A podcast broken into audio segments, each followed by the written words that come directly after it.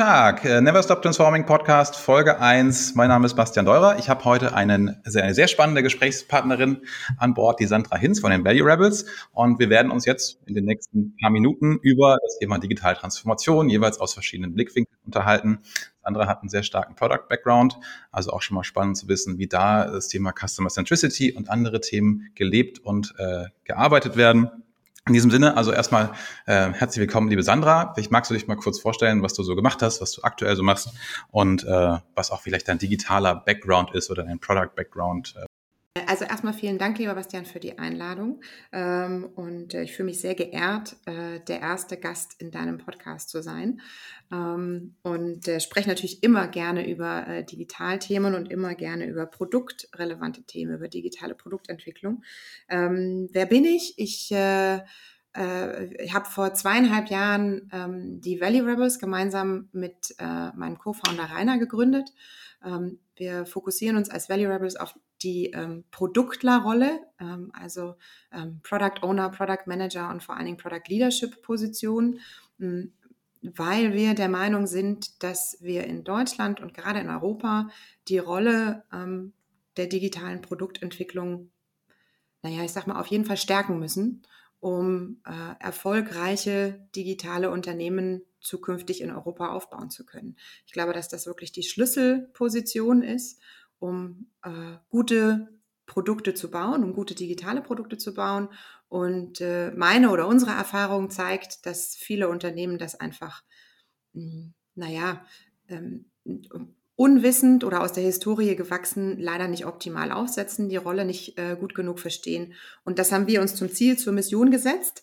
Hm, ich habe einen sehr starken ähm, Background, ähm, logischerweise davor ähm, in Produktrollen, bin seit ähm, circa 13 Jahren im Product Management unterwegs, ähm, war davor in der Unternehmensberatung und ähm, äh, zwischendrin als Agile Coach unterwegs, habe also auch agile Methoden eingeführt und ähm, äh, Scrum gecoacht, Leadership Coachings gegeben und so bin ich letztendlich zum äh, Produktmanagement auch gekommen. Und da sitze ich jetzt und werde da auch nicht mehr, nicht mehr weggehen, weil ich das eine unglaublich spannende Rolle finde und die genau richtig für mich ist. Glückwunsch zur Rentenaufgabe. Das ist ja schon mal nicht schlecht, dass du jetzt weißt, dass du nicht mehr weggehen magst. Ähm, ist, ja auch, ist ja auch schön, wenn man seine Passion gefunden hat. Ähm, es ist ja für uns manchmal auch immer so spannend, was ist denn eigentlich was? Also du hast gerade was ganz, ganz Spannendes gesagt, also Product Manager, Product Owner. Ähm, ich würde mal behaupten, die wenigsten von uns, manchmal weiß ich es selbst nicht so genau, äh, und es gibt, glaube ich, in jedes Unternehmen, in das du gehst, verschiedene Definitionen, was denn jetzt wirklich was ist. Also ich habe schon alles gelesen, alles gehört, alles auch nicht verstanden. Wie ist denn euer Verständnis von diesen beiden Rollen? Gibt es da eine Trennung? Ist es das Gleiche, wenn man jetzt eine Stellenausschreibung, jetzt gibt es ja Leute da draußen, die in die Ecke gehen wollen, ähm, wenn man was sieht, Stellenausschreibung Product Manager versus Stellenausschreibung Product Owner, ähm, habt ihr da so eine klare Definition oder halbwegs klare Definition für euch gefunden? Super wichtige Frage. Vielen Dank, dass wir auch damit äh, reinstarten, damit jeder weiß, wo befinden wir uns eigentlich. Ne? Ähm, ich glaube, in dem Kontext ist es erstmal sehr wichtig, sich Gedanken darüber zu machen, wo kommen die beiden Titel denn eigentlich her? Ähm, der Titel Product Owner kommt aus dem Scrum Framework. Ähm, das Scrum Framework ist eine agile Arbeitsmethode, ähm, um äh, ja, Softwareentwicklung voranzutreiben. Und in diesem Framework ist, spielt der Product Owner quasi die Rolle, ähm, äh, das Entwicklungsteam mit Requirements zu versorgen und ein äh, priorisiertes Backlog an User Stories aufzubauen, um dem Entwicklungsteam für den jeweiligen Sprint ein ja, Arbeitspaket vorzustrukturieren. Was ähm, äh, und, und diese Rolle wurde ähm, in Deutschland und in Europa, ähm, ja, sagen wir mal vor zehn oder zwölf Jahren ähm, brutal gehypt, als so die agilen Arbeitsmethoden irgendwie aus den USA zu uns rübergeschwappt sind und dann jeder plötzlich als Product Owner arbeiten wollte. Ähm, und nachdem wir Deutsche auch sehr prozessverliebt in, sag ich, sind, sage ich mal, ähm, haben wir ähm, glaube ich, dann die Product Owner Rolle ähm, vergessen, ähm, entsprechend auszuweiten. Weil ich nämlich der Überzeugung bin, dass Scrum per Definition eigentlich nicht komplett ist. Also ähm, was fehlt und was wird ähm, total unterbewertet in der Product Owner Rolle, ist nämlich, wie kommen denn die Anforderungen eigentlich ins Backlog rein? Also was muss ich tun, um die richtigen Anforderungen zu finden, um die Spreu vom Weizen zu trennen, um zu sagen, das ist eine das ist eine gute Idee, das ist aber auch eine gute Idee. Welche ist denn besser, mit welcher fange ich denn an? Ähm, um meine Entwicklungsressource dann wirklich nur auf das absolut Wichtige zu konzentrieren. Ähm, und das nennt man ähm, im Fachsprech aktuell Discovery. Ähm, und äh, das wird in der, in der Product Owner Rolle vergessen, meiner Meinung nach. Das heißt also, für mich ist die Product Owner Rolle rein die Rolle in Scrum.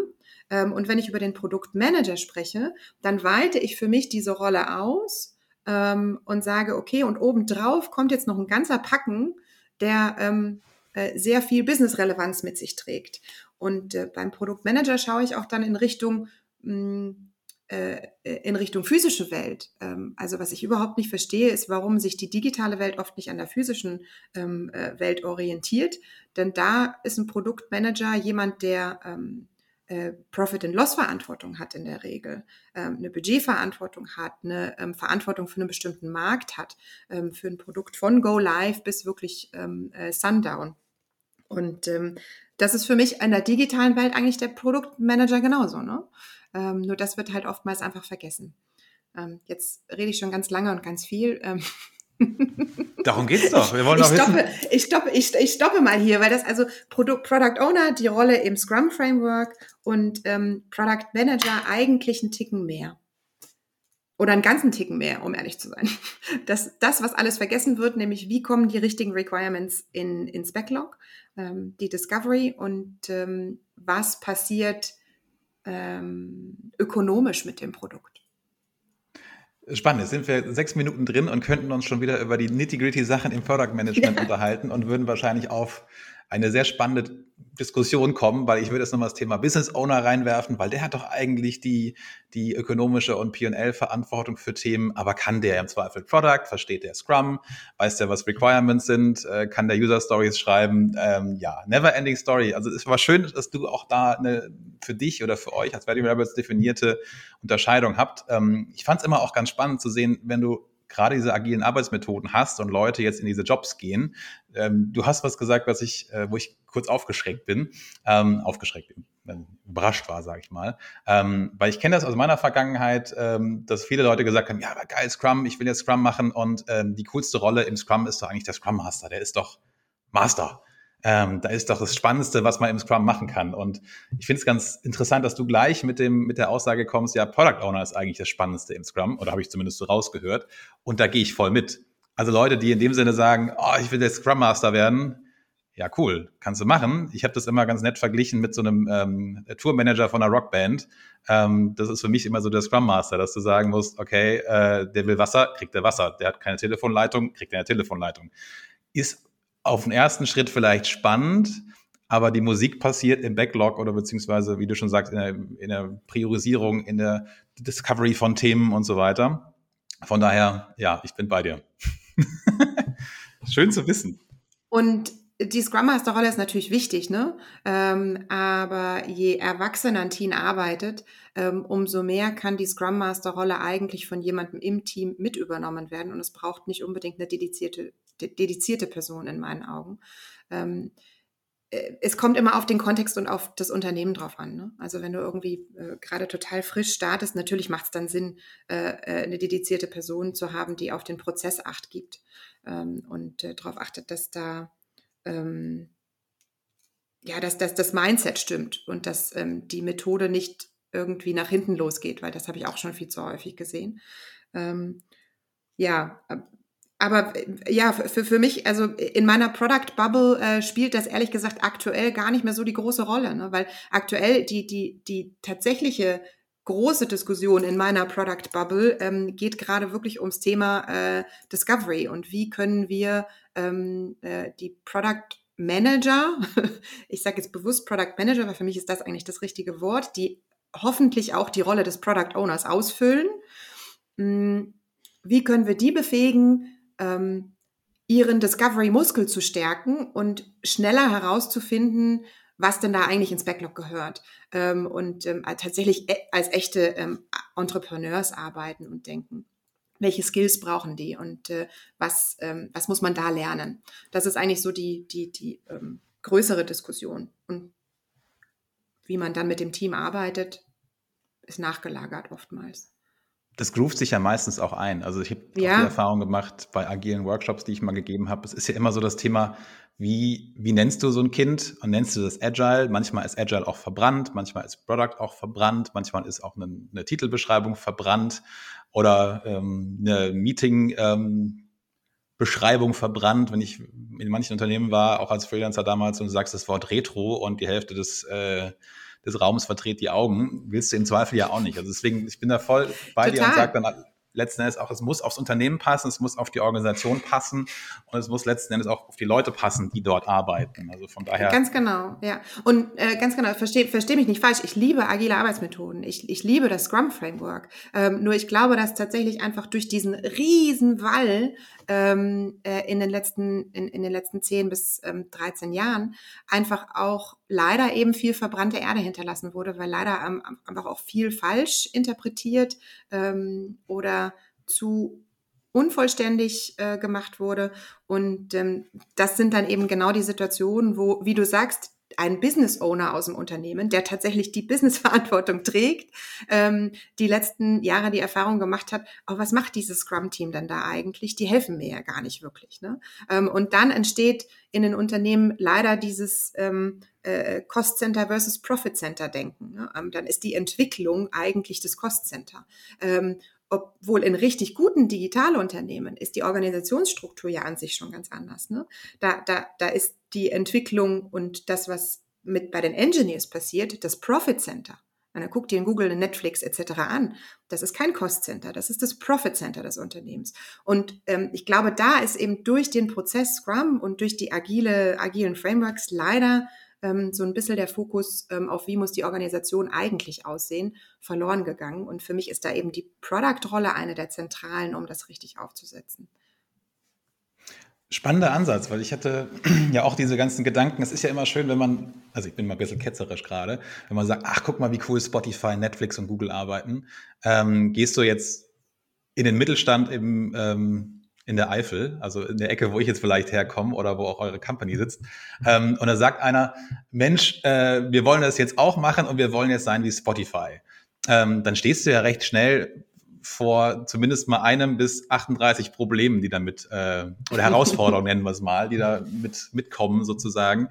Ähm, ich finde es immer ganz interessant, wenn man hier und da auch im, in Organisationen versucht, das Modell, was irgendwo funktioniert, wegen der Mindset, wegen der Kultur, wegen vielleicht auch einer grünen Wiese, die vorher da war, ähm, überzustülpen auf bestehende Geschichten, nur weil man in Anführungszeichen mal eine Headline bei T3N, onlinemarketing.de oder OMR gelesen hat. Ähm, habt ihr, ihr habt ja wahrscheinlich auch solche Herausforderungen oder du vielleicht auch schon mal mitbekommen, wo man halt auch sagt, ist das eine digitale oder ist es eine Leadership-Herausforderung, vor der du vielleicht mal gestanden hast? Vielleicht magst du mal davon ein bisschen erzählen, weil es soll ja bei uns auch so ein bisschen darum gehen, Transformation, ja, Transformation muss man wahrscheinlich machen, hört auch nie auf, aber man steht ja oft vor Herausforderungen. Und ähm, für mich wäre es immer spannend zu hören, was vielleicht eine deiner Herausforderungen waren, vor der du gestanden hast. Ob gemeistert oder nicht, darfst du jetzt selbst entscheiden. Ähm, vielleicht auch beides. Eins, was gut gelaufen ist, eins, was beides. vielleicht nur so okay gelaufen ist. Ähm, bin spannend.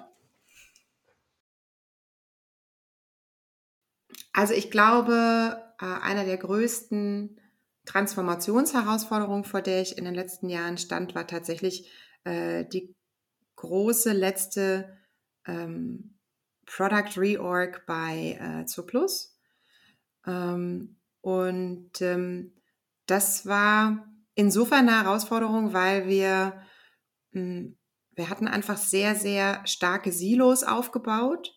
Ähm, äh, sagen wir mal, ähm, äh, Produktentwicklungssilos, die sich an den Vorstandsressorts ähm, orientiert haben.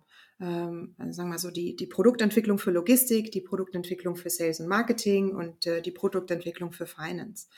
Und ähm, das sehe ich auch übrigens ähm, in ganz, ganz vielen anderen ähm, äh, E-Commerce oder Digitalunternehmen, dass sich halt so eine Struktur einfach so entwickelt. Das ist, ähm, hat ja auch irgendwie mal Sinn gemacht, aber ähm, nachdem wir uns dann doch zunehmend am Kunden orientieren wollten, ähm, sind uns genau diese kundenrelevanten Initiativen, die aber wirklich auch end-to-end -end umsetzbar sein mussten, die sind uns zunehmend schwerer gefallen, weil wir eben ähm, total stark waren, was nur für Finance, was nur für Logistik und was nur für Sales und Marketing zu entwickeln, aber schwach waren, wenn es darum ging, wirklich end-to-end -end, äh, sich am Kunden zu orientieren und da den wirklich den Durchstich dann zu ähm, bekommen. Ich nenne mal ein Beispiel. Ähm, äh, ich habe die Logistikentwicklung sehr lange Jahre betreut und ähm, äh, hatte wirklich ähm, ähm, ein Problem damit, ähm, nicht nur im Backend stattzufinden, sondern ich wollte natürlich mit meinen Logistikdienstleistungen auch mit dem Kunden kommunizieren ne? und beispielsweise eine neue Art äh, einen neuen Delivery Service im Checkout kommunizieren. Und das ist halt dann leider nicht nur ein Button, sondern das ist halt dann, wenn es um komplexe Delivery Services geht, vielleicht auch eine kleine Kommunikation mit dem Kunden. Oder ähm, ich muss mich halt dann da ausprobieren und sagen, funktioniert das, funktioniert das, will der Kunde das überhaupt, funktioniert das besser. Ähm, also die ähm, Discovery, über die wir gerade gesprochen haben. Und wenn ich aber ähm, äh, dann als Product Owner oder Product Manager mit meinem Team das Frontend nicht ohne ähm, und da ähm, quasi ähm, ständig anklopfen muss bei anderen Development Teams, dann dauert sowas ewig. Ähm, können wir schon machen, aber es dauert halt dann jahrelang, bis wir einen neuen Delivery Service haben.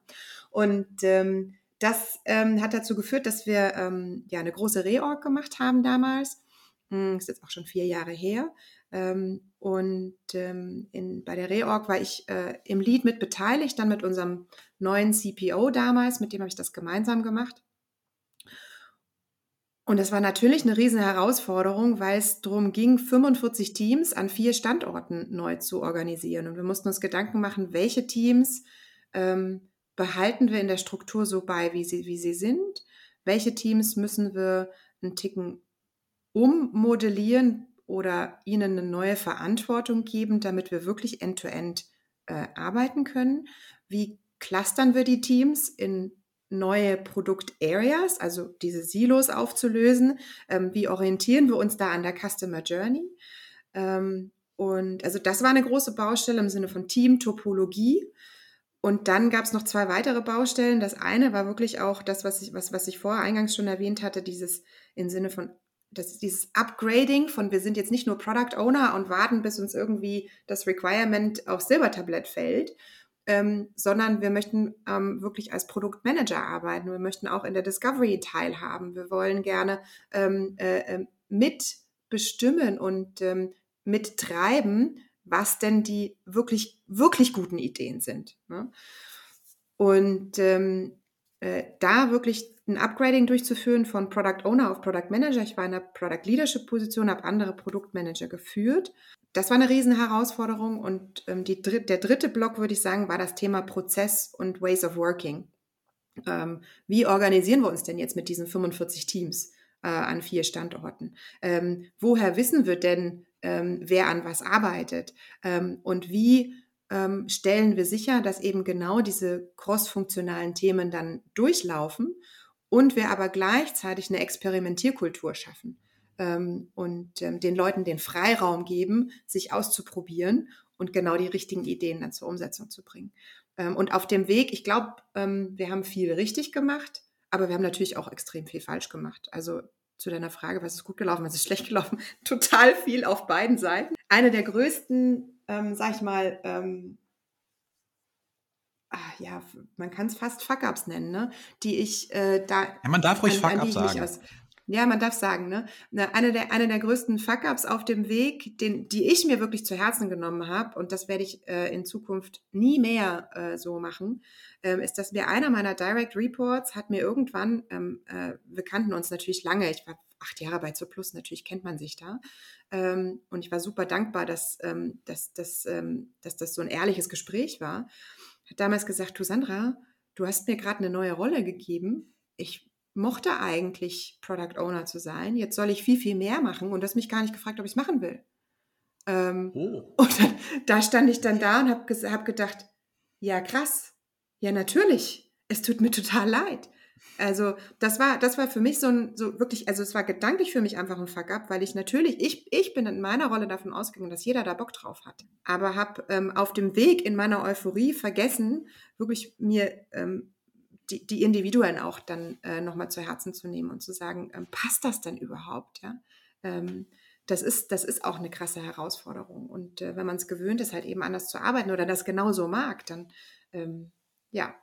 Ähm, was wir aber auch viel richtig gemacht haben, ist, ähm, wir haben ein tolles, riesengroßes Company-weites Initiativenboard eingeführt. Wir haben ähm, äh, jetzt mittlerweile nennen wir das ähm, die Value Engine, ähm, äh, als haben das natürlich auch in anderen Unternehmen dann ähm, mit, ein, mit eingeführt.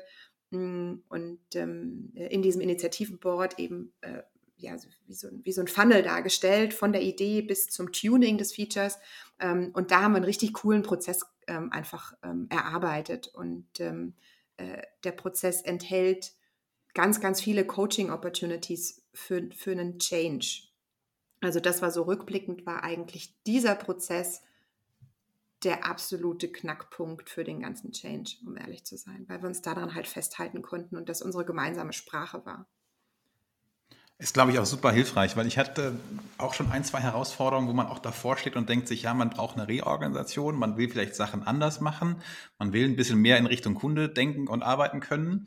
Und ich sage jetzt mal, habe ja auch schon ein, zwei Jahre Berufserfahrung, würde ich jetzt mal sagen. Ähm, das ist ganz interessant. Früher hat man immer gesagt, man schiebt mal die Kästchen, man präsentiert das mal dem Team und die finden sich schon.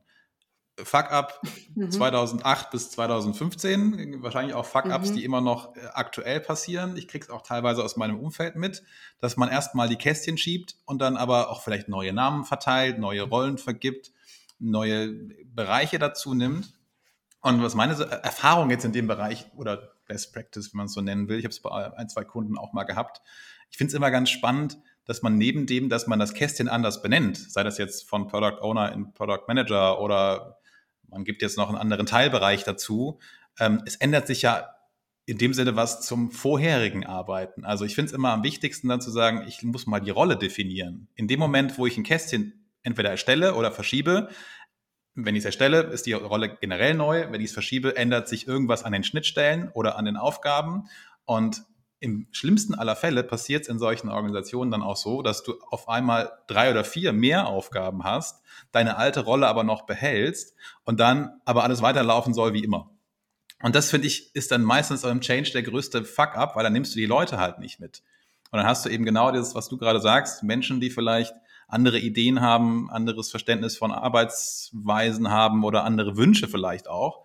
Ähm, und da gerade dieses Thema was macht die Rolle, was macht sie nicht, welche Schnittstellen hat sie, für was ist sie verantwortlich, ist das, was aus meiner Sicht zumindest immer mitgehen muss mit so einer Reorg oder Kästchenverschiebung. Und man sieht es leider dann doch, E-Commerce-Unternehmen, klein, schnell, was auch immer, man, man macht sich neu, ähm, vergisst aber dann doch, was ändert sich denn eigentlich da jetzt? Also im Arbeiten, aber auch vielleicht für die Person. Kann ja auch sein, dass die Person vielleicht manche Themen gar nicht machen will, die ihm jetzt genau, zuge ja Wiesen worden sind oder Ecken. War ja bei dir wahrscheinlich in dem Falle ähnlich, ne? dass man sich eigentlich ja wohlfühlt mit solchen Rollen, die man vielleicht genau, ein paar Jahre ja. schon gemacht hat.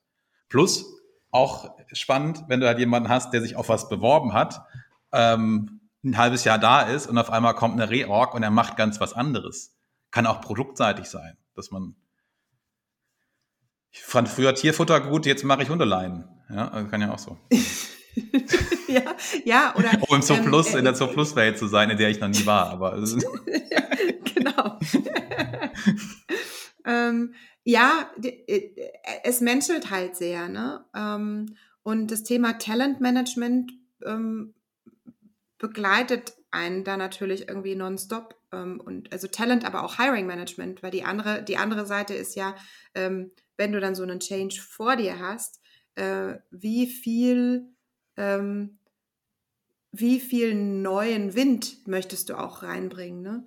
Ähm, und wie, wie kannst du das erreichen? Weil oftmals ist es ja auch so, dass man dann vielleicht einfach zwei, drei wirklich Zugpferde braucht, um äh, irgendwie so, man nennt so schön Lighthouse-Projekte irgendwie voranzutreiben, dass man einfach mal sagt, okay, äh, ah, jetzt so habe ich, so, so können wir arbeiten, jetzt habe ich es verstanden.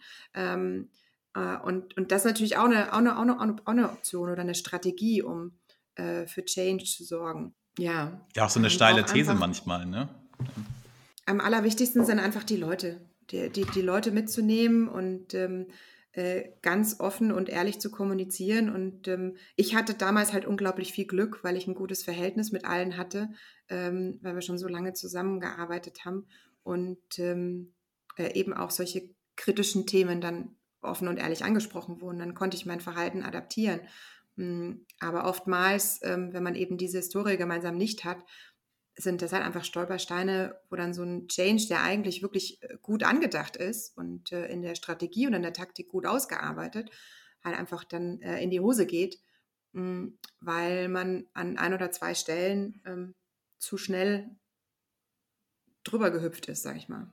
Da bringst mich zu einem Thema, was ich ohnehin schon mit dir bequatschen wollte. Thema Leadership, auch vielleicht in digitalen äh, Organisationen. Was braucht es da? Was braucht es da vielleicht auch nicht? Was sind so Sachen, die mittlerweile, ich finde immer das Thema T-Shape-Profil immer ganz interessant. Das ist, glaube ich, eine Sache, die man im Leadership vielleicht braucht. Aber das andere ist ja vielleicht auch, wie du gerade sagst, People Skills oder Kommunikationsskills. Was ist denn aus deiner Sicht so das, was du als digitale Führungskraft jetzt auch auf verschiedenen Leveln vielleicht? Eine ist ja, was hast du als Teamlead oder Chapter Lead oder was hast du vielleicht auch äh, als CPO ähm, an, an Fähigkeiten oder Handwerkszeugs, was aus eurer oder deiner Sicht äh, entscheidend ist, damit es gut wird? Also ich glaube, als Führungskraft im digitalen Kontext, und ich kann da natürlich jetzt wieder ähm, äh, nur intensiv für Product sprechen, ähm, ich äh, ähm, versuche mir immer wieder vor Augen zu, zu, zu halten, dass es eigentlich drei wichtige Aufgabenbereiche für mich gibt als Product Leader. Ähm, die erste Aufgabe ist Strategie und Kontext geben. Ähm, und äh, damit eben für eine High-Level-Priorisierung zu sorgen. Ähm, das heißt, ich muss ähm, das Produkt strategisch ownen ähm, und da wirklich ähm, auch die Strategie dokumentieren, kommunizieren und ähm, den Kontext an mein Team entsprechend äh, preisgeben, sodass ich mein Team in die Lage versetzen kann, dass sie dann ihre eigenen Spaces wiederum ähm, für sich ownen können und nicht auf eine Feature Factory zurückfallen. Hm, das zweite ist, ähm, eigentlich bin ich am aller, allerliebsten und am allerbesten in meiner Leadership-Rolle unterwegs, wenn ich mich als Coach verstehe. Ähm, also im agilen Kontext wurde das damals so schön hier Servant Leader und kein Command and Control. Ähm, das sind aber auch irgendwie ein bisschen verbrannte Worte mittlerweile teilweise, ähm, äh, weil das ja, also oft, oftmals wird es gelebt mit ich, ich lasse dich jetzt einfach alles machen, so, aber ähm, dann vergisst man eben die Nummer eins, die ich gerade genannt habe, nämlich den richtigen Kontext zu geben. Und eigentlich ist äh, Führung, äh, richtige Führung, ähm, viel, viel, also in, in dem Kontext viel, viel anstrengender als äh, die klassische Führung von früher, wo man einfach Aufgaben verteilt hat. Mm, ähm, äh, und ähm, als Coach musst du natürlich ganz, ganz nah an den Inhalten, an den Themen von, dein, äh, ähm, äh, von deinem Team dran sein. Ja?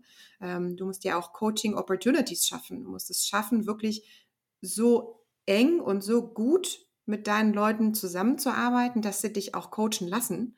Ähm, und ähm, dass du dann eben da auch wirklich einen ähm, entsprechenden Entwicklungspfad definierst und sagst, okay, hey, dann ähm, das, das, das, ist ein Entwicklungsbereich, lass uns doch im nächsten Quartal darauf fokussieren ähm, und guck mal, ich habe mir hier auch schon strategisch ein paar Initiativen rausgesucht, ähm, an denen du arbeiten könntest, um genau in dem Bereich stärker zu werden ähm, und das halt wirklich gemeinschaftlich zu erarbeiten, weil wenn du das richtige, wenn du die richtigen Leute gefunden hast, dann ähm, sind das gerade im Product Management Bereich ähm, ja sehr, sehr talentierte Leute, die auf einem unglaublich hohen Level einsteigen ähm, und sich auch ähm, auf einer Qualität dann weiterentwickeln wollen, ähm, auf der du natürlich mit einsteigen musst. Ne? Also das ist ähm, äh, dann auch nicht leicht. Und ähm, der dritte Bereich äh, ist für mich das Thema Talentmanagement und Hiring. Also ich habe bei mir im Kalender, wenn ich eine Product Leadership Position fülle, äh, ich weiß nicht warum, aber das ist, hat sich irgendwie etabliert. Das ist immer lila bei mir. Keine Ahnung wieso. Ähm, ich habe immer lila Kalenderblocks. Okay. fürs, Thema, fürs Thema Hiring und Talentmanagement. Ähm, weil es geht meistens auch wirklich darum, zu, zu äh, wirklich das Team zu ergänzen, sich neue Leute in, an Bord zu holen. Ähm, und ähm, das Thema Hiring gerade kann ich nicht auslagern in dem Bereich. Ich darf das nicht auslagern. Darf nicht an HR geben und sagen, such mir mal einen guten Produktmanager. Ich gehe mal ins, ich gehe dann ins letzte Interview mit rein. Ähm, das wäre fatal, weil gute Produktmanager kommen und äh, arbeiten für, für, für, für eine Firma, ähm, nicht nur wegen des Produkts, sondern auch wegen des Chefs, weil, weil eben gutes Produktmanagement so schwer ist und weil, weil es so schwierig ist, da gute Chefs zu finden. Ähm, von daher, das, äh, das ist so der, der dritte, der dritte Bereich, den ich da sehe. Ja, ist, glaube ich, auch ganz spannend, weil also wir haben ja mit unserer Expertenvermittlung auch dieses Thema, dass wir Product Owner und Product Manager ja auch vermitteln als Freelancer. Und äh, wir sprechen ja da auch mit jedem unserer Freelancer persönlich und da kommt witzigerweise genau das oft auch raus. Also aus welchem Grund bist du Freelancer geworden? Ne? Also ich mag das Arbeiten, ich mag meine Produkte, für die ich arbeite. Das ist ja per se jetzt nicht mal Freelancer oder Festangestellter unterschiedlich. Aber viele kommen dann wirklich aus dieser Begründung, ja, ich fand die Kultur, die Art des Arbeitens, die äh, Art, wie Product Backlogs priorisiert wurden, auf welcher Basis und sowas und ob da wirklich User Research gemacht wird. Ähm, das war meistens dieses Overpromised Under Deliver-Thema, dass du halt wirklich sagen konntest, okay, äh, das ist der Grund, warum Leute auch gehen. Auf der anderen Seite aber ja auch Thema Talentmanagement, wie schaffst du es ja letzten Endes auch Change zu produzieren? Äh, steile These meinerseits durch Leadership und durch Recruiting.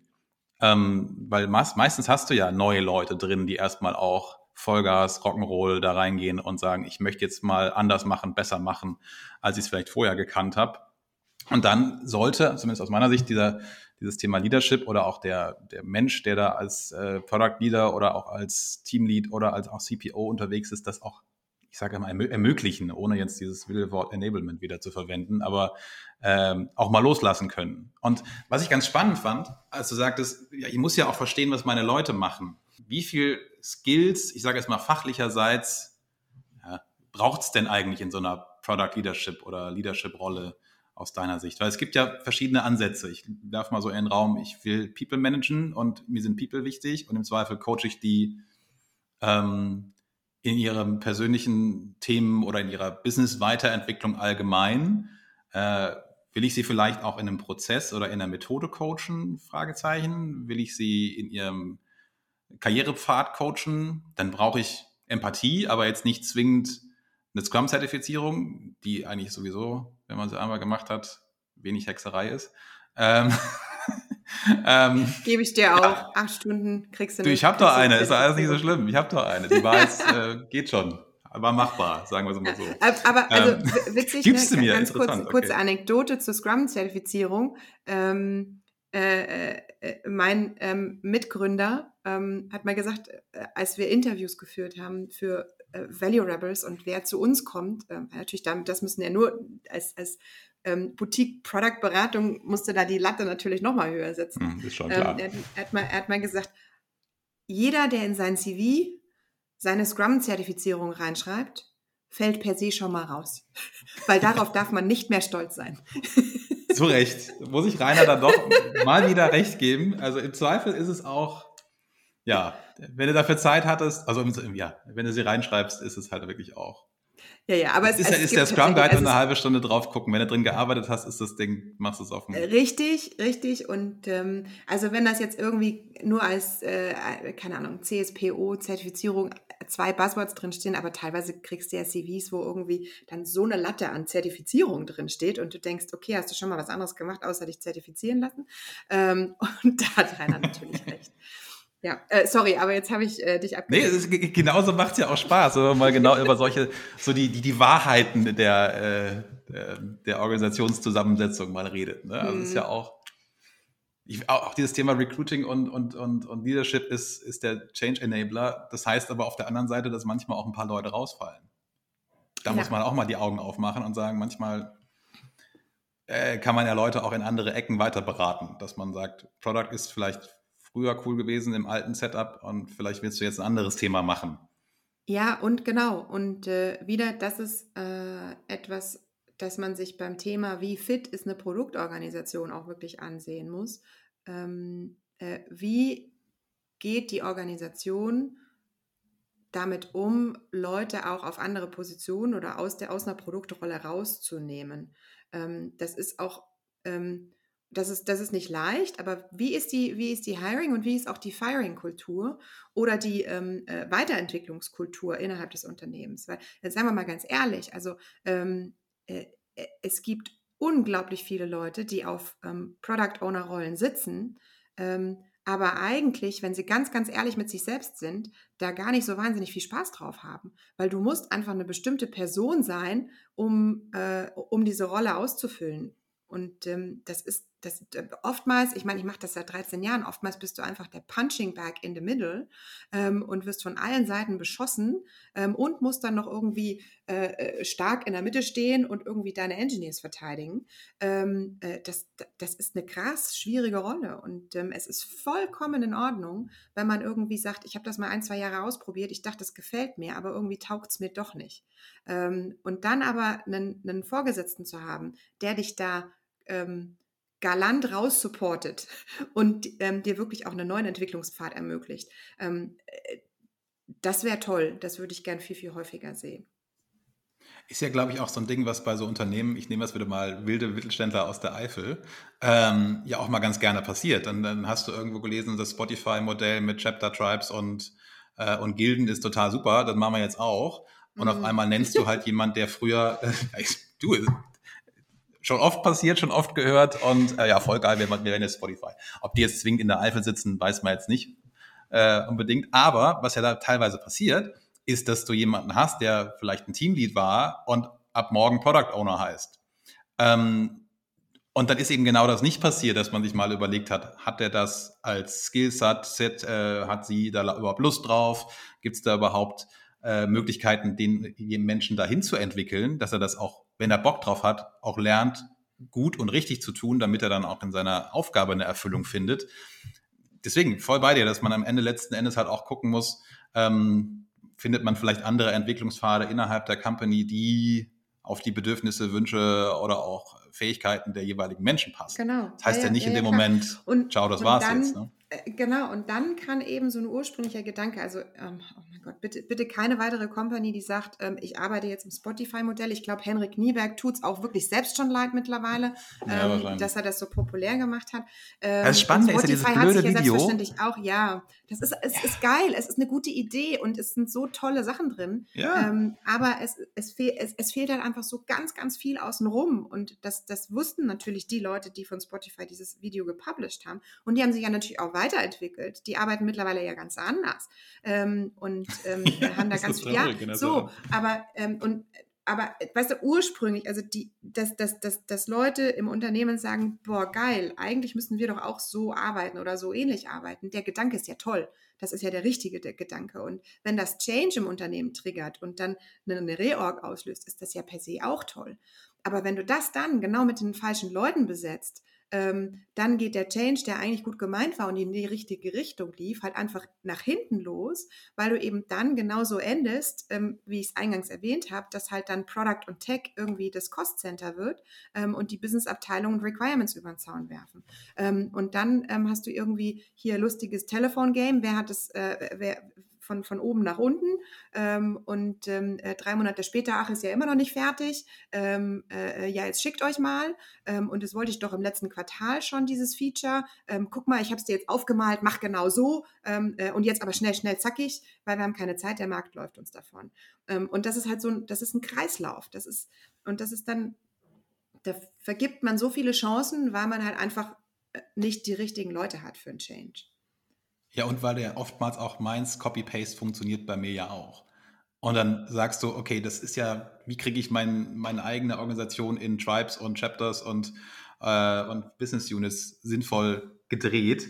Ähm, am Ende gibt es das Modell vielleicht auch gar nicht her. Oder wie will ich zum Beispiel auch, eine, ich sage es mal vereinfacht, eine Buchhaltung agilisieren? Mein Gott, da geht eine Rechnung rein, die wird gescannt, die wird verarbeitet, fertig. Also was willst du da jetzt an agilen Prozessen oder an agilen Arbeitsmethoden da jetzt noch reinwerfen? Klar, den Prozess zu optimieren mit Design Thinking, fair enough, ja, aber irgendwann ist dann auch da eine Grenze erreicht mit agilen Methoden und, und agilem Gib Arbeiten. Ich dir recht, ja. Ich und das recht. andere ist ja auch spannend, wenn man dann sagt, man nimmt sich diese Organisation und genau das, was du gerade gesagt hast, du hast halt ein Video aus mein Gott, wann war das? 2012, 15 oder so, dieses, dieses Video, was es da gibt, was heutzutage aber auch noch so viele von diesen Agile Working Trainings als äh, Kernbestandteil des ersten Tages verwenden. Da darfst du dich auch nicht wundern, wenn du am Ende Unternehmen hast, die hier und da auch mit dem Thema gegen die Wand fahren, weil es vielleicht doch nicht funktioniert und dann hast du Mitarbeiter verprellt, die vielleicht echt Bock hatten und Change wütig und lustig waren und am Ende dann dahin gehen, wo es funktioniert. Ja, es fehlt halt die, ähm, die gekonnte Adaptierung zur eigenen Situation. Ähm, viele Dinge aus dem Spotify-Modell, wenn wir jetzt dabei bleiben wollen, kurz, sind ja auch total richtig. Ne? Also ähm, Teams müssen autonom arbeiten können. Ähm, äh, äh es, es, es, äh, es macht auch total Sinn, quasi Skill-Leads zu etablieren. Ähm, und das ist ja in äh, digitalen, wenn, wenn du jetzt digitale Organisationsstrukturen ansiehst, ähm, dann soll es ein Skill-Lead für die Designer geben, ein Skill-Lead für die Engineers, ein Skill-Lead für die Produktler. Und das, da sind viele Dinge ähm, mit drin, die ja total richtig sind. Aber ähm, einfach nur zu sagen, ich adaptiere jetzt das Spotify-Modell und wir arbeiten jetzt in Squads, ist halt unzureichend. So, ist halt irgendwie so, ähm, ja, nein, nein, bitte nicht. Jetzt finde ich es gerade ganz spannend, weil das Thema Squad versus Chapter, ähm, Thema Leadership auch. Also ich hatte das mal in einem, in einem Projekteinsatz vor ein, zwei Jährchen oder einem Jahr, glaube ich. Ja, egal. Jedenfalls ein paar Tage her, wo dann auch die Frage war, okay, wer führt denn eigentlich jetzt disziplinarisch? Ähm, weil eigentlich ist ja so, dass äh, das Squad sagt sich, ich bin end-to-end -End produktverantwortlich und eigentlich würde ich ja gerne auch Durchgriff auch disziplinarisch Urlaubsfreigabe ist jetzt nicht das Wichtigste in dem Sinne, aber auch Thema Weiterentwicklung, Thema Priorisierung von, von Leuten. Ähm, klar, man kann dann immer sagen, man führt Projekt- oder Produktbezogen, aber eigentlich im Spotify-Modell ist der Chapter Lead die disziplinarische Führungskraft eines Designers, sage ich jetzt mal. Ähm, ja, ja, ja, ist ja, das so? Ja, weiß ich nicht. Lass mal drüber reden. Ähm, weil ich würde nämlich sogar fast sagen, das ist einer dieser Flaws von diesem, diesem Spotify-Modell, weil man eigentlich ja sagen würde, es macht in beiden Ecken Sinn. Also es macht Sinn, dass ein Squad-Lead da mitführt und fachlich halt auch äh, ein Chapter-Lead. Ja, genau. Also ähm, ich glaube, dass in einer modernen ähm, äh, Organisation, ist noch nicht mal eine moderne Organisation, eigentlich bist du ja in einer Matrix-Organisation, um in Beratersprech zu bleiben. Mhm. Ähm, du hast eine Matrix-Organisation und du hast einmal irgendwie dein, dein Projekt, in Anführungsstrichen, wo ähm, der Projektleiter am besten bewerten kann, ähm, wie jetzt deine äh, Performance war. Ähm, und dann hast du jemanden, ähm, äh, der deine Profession versteht ähm, und der dich in deiner Profession weiterbilden kann. Und so ist es ja beispielsweise jetzt ähm, bei, bei, bei Engineers. Ne? Wenn, ich bin Entwickler und äh, meine Reporting-Line als Entwickler äh, ist ja woanders hin als ähm, da, wo meine Requirements herkommen und da, wo ich im Day-to-Day -Day arbeite. Also oftmals ist es ja so, dass der Entwickler seinen Chef gar nicht im Team hat, sondern der Entwickler seinen Chef außerhalb seines ähm, äh, Development-Teams hat und ähm, äh, sich der halt quasi die Informationen dann holen muss für die Entwicklungsgespräche. Ähm, aber sein Chef auf jeden Fall weiß, ähm, was gerade en vogue ist, wenn es um äh, Programmierung geht. Ja? Und ich als Product Owner, die, der, der der quasi die fachliche Führung für äh, diesen Entwickler dann übernimmt, ähm, kann dem halt mit meinem Skillset leider nicht so wirklich helfen, wenn es darum geht, ähm, äh, neue Entwicklungssprachen zu sprechen oder ihn auf das äh, äh beste Training zu schicken. Das muss man sich eigentlich teilen. Eigentlich ja schon, aber jetzt auch wieder Real-Life-Case. Ähm, wie oft schaffst du das bei deinen, deinen äh, Direct Reports, wenn du jetzt mal Best Case 7 bis 8 hast. Gibt ja auch Unternehmen, wo du dann irgendwann bei 15, 20 bist. What the hell, ja. Aber ähm, bei 7 bis 8 bist und sagst dann, ich muss mich, wenn ich ein guter Leader bin, bereite ich mich darauf vor, auf jedes Gespräch mit jedem Menschen, dann müsste ich mich ja eigentlich sieben bis acht Mal auch mit dem fachlich involvierten Menschen abstimmen, um dann ein sinnvolles Entwicklungsgespräch mit dem ähm, ja. mit meiner, meinem Mitarbeiter führen kann. Ja. Ja. Ganz genau. Wie oft ist passiert in deiner Vergangenheit? Ähm. Real-Life-Case, wie oft schaffst du das? Oder wie, wie oft siehst du, dass man es geschafft hätte und dass das etabliert ist als, als Prozess? Also ich würde sagen, eigene Erfahrung, ja, man will, aber man macht doch ein bisschen weniger. Das stimmt und ähm, das ist, boah, da könnten wir äh, noch irgendwie drei Stunden sprechen über ähm, One-on-Ones und Feedback-Talks und wie man sich da am besten organisiert. Was natürlich passieren muss, ist, dass das nicht nur einmal im Jahr passiert. Ne? Also eigentlich musst du ja regelmäßige Abstimmungen haben, ähm, wenn du jetzt sagst, also du kaskadierst ja hoch. Du hast ja das Produkt, Produktentwicklungsteam und da sind, ähm, sagen wir mal, Designer, Engineers und äh, äh, Produktler drin. Und dann oben drüber hast du ja das Führungskräfteteam für diese Designer, Entwickler und ähm, äh, ähm, äh, Top-Produktler. Und dieses Führungsteam sollte sich natürlich auch schon non, nonstop kontinuierlich austauschen und ähm, Regeltermine miteinander haben, wo sie auch über Team-Performance und so weiter sprechen. Wenn du da den engen Draht kontinuierlich hast, dann fällt es dir halt auch nicht mehr so schwer, ähm, dann Jahresgespräche zu führen oder Performance-Gespräche. Das Wunschszenario und der Best Case, ja. Ja, ja, ja. Klar. Kommt aber letztendlich aus, aus, aus dem Leader raus oder aus der Führungskraft raus, das aktiv ja. auch zu machen ähm, und sich die Zeit dafür zu nehmen. Aber es geht ja wieder zurück in deine drei Prinzipien, wo du am Ende halt genau da wieder bist. Äh, Leadership und Talententwicklung äh, ist schon auch eine der, der Kernfunktionen der, der, der Rolle genau. sozusagen. Genau, ne? genau. genau. Äh, Strategie und Kontext, ähm, Coaching und Entwicklung und Hiring. Jo, ich hätte noch eine andere Frage, wenn wir schon gerade bei, ähm, bei Organisationen sind ähm, und das Thema Kundenzentrierung ja oft über Organisationen drüber steht und man sich sagt, wir sind total kundenzentriert, wir denken nur vom Nutzer her. Ähm, was bedeutet denn das für dich und wie lebst du das jetzt, wenn du eine Organisation aufsetzt oder mit einer Organisation zugange bist? Wie funktioniert das bei dir? Am geilsten sind ja dann die Organisationen, die sagen, wir, wir denken total vom Kunden her, wir sind voll kundenzentriert und du dann reingehst und fragst, und wann habt ihr das letzte Kundeninterview gehabt und wann habt ihr euch das letzte Mal die Tracking-Daten angeschaut ähm, und irgendwie dann äh, Stille im Raum herrscht. und du denkst, äh, echt? das passt jetzt irgendwie nicht so ganz zusammen. Ähm, ah, das fängt, ähm, also klar, äh, äh es fängt im Aufbau der Organisation an. Wie sind die Teams strukturiert? Das ist mein Beispiel von Zuplus. Ne? Also wenn wir in Vorstandssilos organisiert sind, dann ähm, können wir uns nicht am Kunden orientieren oder können wir schon versuchen, aber es ist halt dann total hart für die Teams, ähm, die operativ arbeiten. Ähm, dann ist es wirklich auch, ähm, welche ähm, äh, Habits habe ich mir, was ist Habits auf Deutsch? Welche Gewohnheiten ähm, oh, dieser Englisch-Product-Sprech, ähm, welche Gewohnheiten habe ich mir etabliert, um wirklich auch regelmäßig hm, Kunden-Insights zu generieren und mit dem Kunden direkt zu sprechen?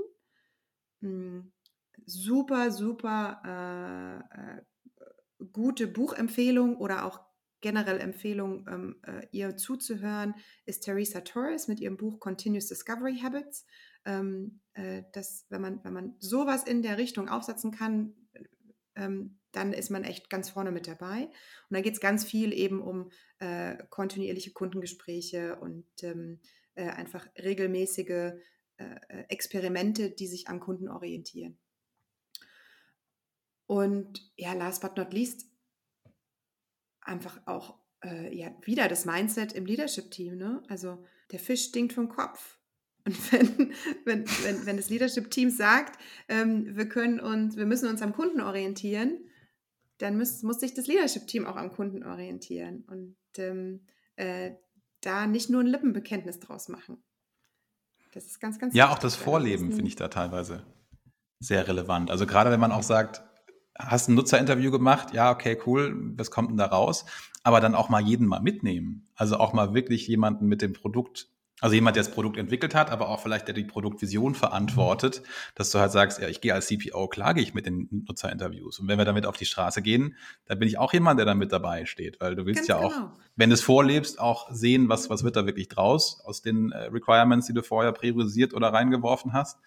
Und am Ende ist der härteste Gegner oder härteste Gegner oder der härteste Kritiker im Zweifel dein Nutzer, der dann sagt, Leute, ganz ehrlich, äh, Kaufe ich oder Das geht so nicht oder das macht so ja. keinen Sinn. Ja, ja, ja, ja. Ähm, und das ist natürlich echt hart und schwer, ne? weil viele Unternehmen sind natürlich auch äh, im digitalen Bereich äh, Inhaber geführt und ähm, äh, dann hast du Situationen, in denen du ähm, starke Gründer hast, die natürlich auch einen unglaublich starken Business Sense haben ähm, und in vielen Fällen auch sehr, sehr gut wissen, was der Kunde will ähm, und jetzt da ihre, äh, ihre, ihre, ihre ähm, Discovery oder ihre, ihre Gewohnheit verändern sollen, ähm, um der Organisation zu helfen, generell kundenorientierter zu sein und sich selbst vielleicht auch nochmal zu helfen, sich selbst auf die nächste Entwicklungsebene ähm, zu heben. Ähm, du hast gerade den Kopf so ein bisschen geschüttelt, die wissen, was der in vielen Fällen haben. Also in vielen Fällen ist es wirklich so, dass äh, der Gründer oftmals echt ein, ein richtig gutes Bauchgefühl haben dafür. Ne? Aber ein Bauchgefühl reicht halt nicht aus, um die Organisation mitzunehmen und um äh, wirklich sich da aufs nächste Level zu hieven. Ähm, und das ist halt dann auch irgendwie ein, ein ja, so ein, so, ein, so ein eigener Change, den solche Führungskräfte dann mit durchlaufen müssen. Weil wenn das nicht vorgelebt wird, dann wird es die Organisation nie sein. Bestes Beispiel dafür ist Jeff Bezos, oder? Also so hier. Ähm, wenn, wenn der nicht vorlebt, dass man sich am Kunden orientiert, dann weiß ich auch nicht. Also ich musste eben im Kopf schütteln. Also klar, ich bin auch voll bei dir, dass man dann gesagt, klar hat man ein Bauchgefühl und klar hat man vielleicht auch das Produkt entwickelt, mal irgendwann aus einer Kundenbedürfnis oder eigenes Bedürfnis äh, herausspringenden Idee. Ähm, das Spannende ist aber, dass man ja auch das Alignment und die Glaubwürdigkeit damit auch schafft. Ja. Das ist ja das Coolste, wenn du einfach sagst, hey, ich habe ein cooles Bauchgefühl, ich weiß, wie das Produkt, Produkt funktioniert, ich arbeite in der Ecke schon seit 38 Jahren, ähm, gehe ich aber dann mit raus zu einem Nutzerinterview, wo dann ein Teil meiner Thesen auch bestätigt werden, habe ich ein ganz anderes Alignment mit meinem Product oder auch mit dem ganzen Unternehmen letzten Endes, dass man dem Menschen auch eine gewisse Credibility zutraut und sagt, klar, wir folgen dir jetzt in dem Sinne. Ja, und ich adaptiere meine Aussage insofern ein bisschen. Vielen Dank für deinen Einwurf. Ähm, weil das Bauchgefühl ist vielleicht oftmals gut und richtig, aber es gibt ja so viele Facetten dann von, ähm, von, von der Idee. Ja? Also es kann ja sein, dass die Richtung die richtige ist, ähm, aber ähm, die Ausdefinition und die, ähm, das Ausschmücken und was es dann richtig, richtig cool macht, ähm, das kriegt man meistens erst raus, wenn man wirklich mit seinen Nutzern auch ähm, äh, spricht oder noch viel besser seine Nutzer auf einen ähm, äh, direkt beobachten kann ähm, und äh, messen kann, was die Nutzer machen. Was man, was man gesagt bekommt versus was man dann äh, tatsächlich sieht, sind ja nochmal zwei andere Geschichten. Ja, auch wie man es teilweise ja auch sagt. Ne? Also wenn ich jetzt in einem Nutzerinterview sitze, kann ich ja noch so viel von meinen USPs erzählen. Ähm, dann stelle ich aber recht schnell fest, dass die eigentlich dem Nutzer relativ wurscht sind, sondern der eigentlich eher mit einer Benefit-Kommunikation arbeiten kann. Also Stichwort Kühlschrank, äh, ja, hat, wie viel Watt hat ein Kühlschrank, weiß ich nicht, 2000 Watt, ähm, ist vielleicht ein USP, ist vielleicht auch mehr als irgendein anderer. Die entscheidende Frage ist aber, ähm, Sommerfest, wie schnell ist das Bier kalt? Also Benefit-Kommunikation versus USP-Kommunikation. Und das ist ja auch eine Sache, die höre ich ja auch sehr stark aus dem Nutzerinterview raus, wenn ich eben das Nutzerproblem verstehe, dann kann ich da anders drauf antworten, ähm, auch mit einer sinnvollen Kommunikation. Deswegen bin ich auch mittlerweile totaler Fan von UX-Writern, die genau solche Themen halt auch übersetzen ja. können. Oh, also ja. weg vom Content Manager hin zum UX-Writer. Ähm, das ist auch ein krasser Skill, den du einfach mittlerweile viel mehr in, in, digitalen Produkten, aber auch in Kommunikation, in Kampagnen vielleicht auch mehr brauchst. Ähm, deswegen geile Rolle, die da jetzt auf uns zukommt oder die immer mehr etabliert wird. Von daher sehr spannend. Ich hätte noch eine ganz persönliche Frage an dich. Also halbwegs persönlich. Äh, Gibt es irgendwas, was du sagst, ähm, das mache ich seit Jahren, das funktioniert für mich total super? Hast du dich vielleicht, hast dir Routinen angeeignet? Gibt es äh, Best Practices in deinem Arbeiten? Hast du vielleicht einen crazy Life-Hack, wie du immer schon mal, die du immer schon mal weitergeben wolltest an Leute, die den vielleicht auch haben? Oh ja, ich habe einen. Jetzt, da brauchen wir aber ein Video für. Ähm, beziehungsweise muss ich dann so, nein, es ist, also es ist wirklich nur ein, ein kleiner crazy Lifehack. Das hilft mir nicht wirklich total weiter in meinem Leben. Aber, ähm, Aber du lachst dabei, es scheint nicht so schlecht zu sein. Ähm, äh, ich äh, ich sehe es gerade hier unten bei mir. Ähm, jetzt muss ich beschreiben, wer das ist. Äh, ah. Ich habe hier ein Kuscheltier. ich habe hier ein Kuscheltier. Das ist der Elmo aus der Sesamstraße. Ähm, dieses Krümelmonster-ähnliche Ding. Und das funktioniert wirklich ähm, ist ein kleiner Hack, aber kann echt Zeit ersparen. Elmo steht für Enough, let's move on. Äh, und egal in welchem Termin ich bin, es funktioniert wirklich auch in Videocalls total gut. Ähm, wenn ich denke, dass die Gruppe total abdriftet und irgendwie ist alles macht gar keinen Sinn und wir brauchen das Thema jetzt hier nicht äh, besprechen, hebe ich den Elmo hoch und jeder weiß, oh, ah, der Elmo. Okay, lass uns weitermachen. Also ich nutze den auch witzigerweise, aber bisher, bisher nur in Chats aber ist natürlich nochmal, wo ich es gerade sehe, noch so viel mehr Next Level, das Ding in die Kamera zu halten. Ich sollte man Macht da mal einen Affiliate-Link dazu Ich habe auch, also ähm, ich, ich habe ich hab den hier immer, ja, vielleicht das äh, linken wir das Bild oder den Amazon, Amazon-Link zu, wo kann man Elmo kaufen. Genau. Ähm, äh, ich habe den äh, immer hier neben mir am Schreibtisch sitzen, wenn ich jetzt gerade in der Pandemiezeit auch irgendwie sehr viel remote natürlich ähm, äh, gesprochen und moderiert habe. Und wenn ich aber große Workshops habe ähm, beim Kunden, dann nehme ich den immer mit. Neben meinem Timetimer. Ein richtiger physischer Timetimer oder so richtig zum ich, Aufstellen? Ein richtiger physischer Timetimer zum Aufstellen, wo man die rote Uhr so drehen kann.